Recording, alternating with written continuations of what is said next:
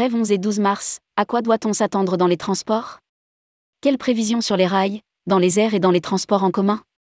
Des perturbations à la SNCF, à la RATP et dans les airs sont à prévoir pour ce week-end de grève des 11 et 12 mars 2023, pour protester contre la réforme des retraites. Des annulations et des retards sont annoncés. Voici les dernières prévisions. Rédigé par Anaïs Borios le vendredi 10 mars 2023.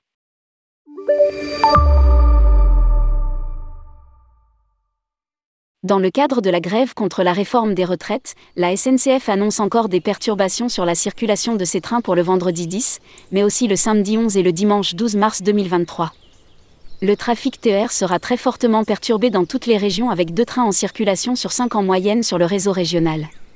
Le détail des plans de transport régionaux sera communiqué dans chacune des régions. Lire aussi, grève 7 mars, les Théo et agences anticipent. Comme ils peuvent.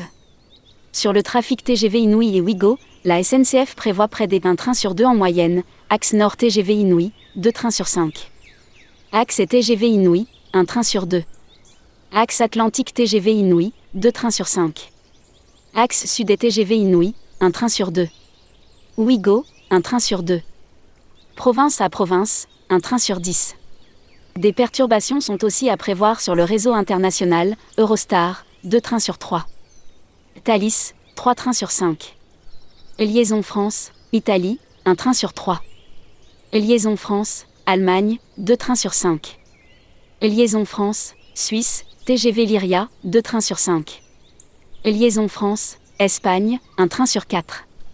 Sur le réseau intercité aussi, le trafic sera très fortement perturbé, intercité de jour, 1 train sur 4 en moyenne. Intercité de nuit, pas de circulation les nuits de vendredi à samedi. Si les circulations de trains devraient rester perturbées durant le week-end de façon similaire à vendredi, des évolutions locales sont possibles, précise la SNCF dans un communiqué. SNCF Voyageurs recommande aux voyageurs qui le peuvent d'annuler ou reporter leur déplacement le 10 mars et le week-end, et de privilégier le télétravail. Les voyageurs TGV et intercites concernés par l'annulation de leur train sont contactés par mail ou SMS afin d'échanger leur billet sans frais pour un autre train autant que possible ou pour annuler leur billet sur les sites et applications SNCF avec remboursement intégral les voyageurs TGV et Intercites dont le train circule ont la même possibilité. Cette démarche est à réaliser avant le départ du train. Grève 11 et 12 mars, quelle prévision de trafic pour la RATP La RATP prévoit aussi un trafic perturbé pour le vendredi 10 mars 2023, mais en amélioration par rapport à la journée du 9 mars. Le trafic sera normal sur le réseau métro à l'exception de quelques lignes. Le trafic sera quasi normal sur le RER e A et très perturbé sur le RERB le trafic sera normal sur les réseaux bus et tramway. Le trafic pour la journée du samedi 11 mars devrait être quasi équivalent à la journée du vendredi.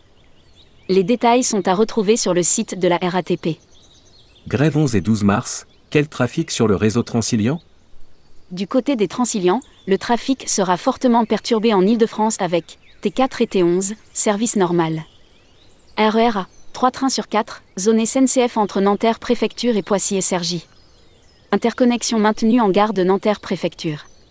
Après 21h, quelques trains entre Poissy et Cergy-le-Haut. RERB, un train sur deux. Zone SNCF entre Paris-Gare du Nord et Mitricley, aéroport CDG2. Interconnexion suspendue en gare de Paris-Nord, un changement de train est nécessaire dans cette gare. Fin de service à 22h45, travaux. RERC, un train sur 3. RERD, un train sur 5 en moyenne. Interconnexion suspendue entre Châtelet-Léal et Paris-Gare de Lyon, pas de train entre ces deux gares.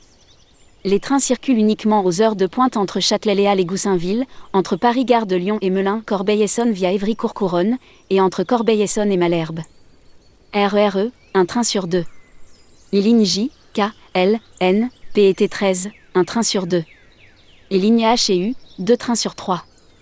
Les lignes R, un train sur cinq en moyenne, trois trains sur cinq en heure de pointe les trains circulent uniquement entre Paris-Gare de Lyon et Montargis-Montereau via Mort.